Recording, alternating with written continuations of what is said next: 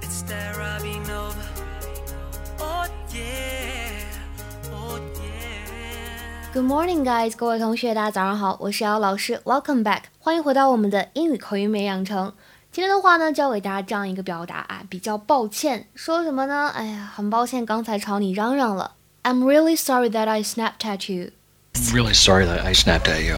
I'm really sorry that I snapped at you. I'm really sorry that I snapped at you.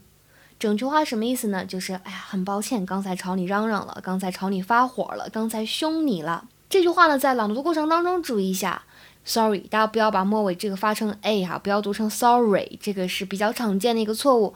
另外的话呢，注意一下这个 snapped，snapped，它末尾呢加了这个双写的 p，再加 ed，这个时候呢，这个末尾的 ed 发的是 t 而不是的的音，snapped，snapped。还有就是末尾的这个 at you 当中呢，有一个音的同化的现象，读起来的话呢，会有一点像 ch 这个音，at you，at you。I am just so sorry for this. Really sorry that I snapped at you. I was just so worried. Oh no, it's okay. 这句话的讲解呢，我只讲一下这个 snap 这个单词，它呢本意指的是突然发出啪的一声，感觉好像什么东西折断了一样。那么，当我们把它当做一个不及物动词 （intransitive verb），不及物动词用的时候，什么意思呢？To suddenly become unable to control strong feeling, especially anger，突然爆发，很生气这个意思。那么，如果后面跟了一个 at somebody，就表示朝某个人发火，对吧？朝谁谁生气这样一个意思。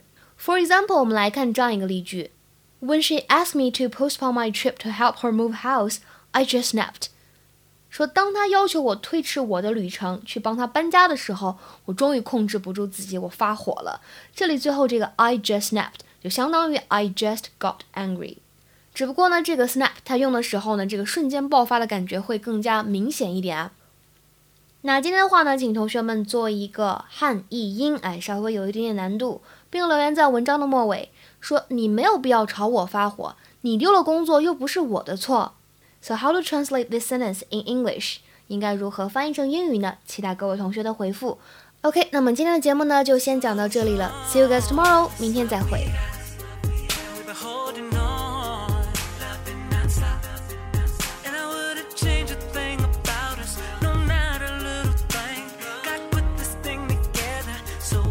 meant to be and I know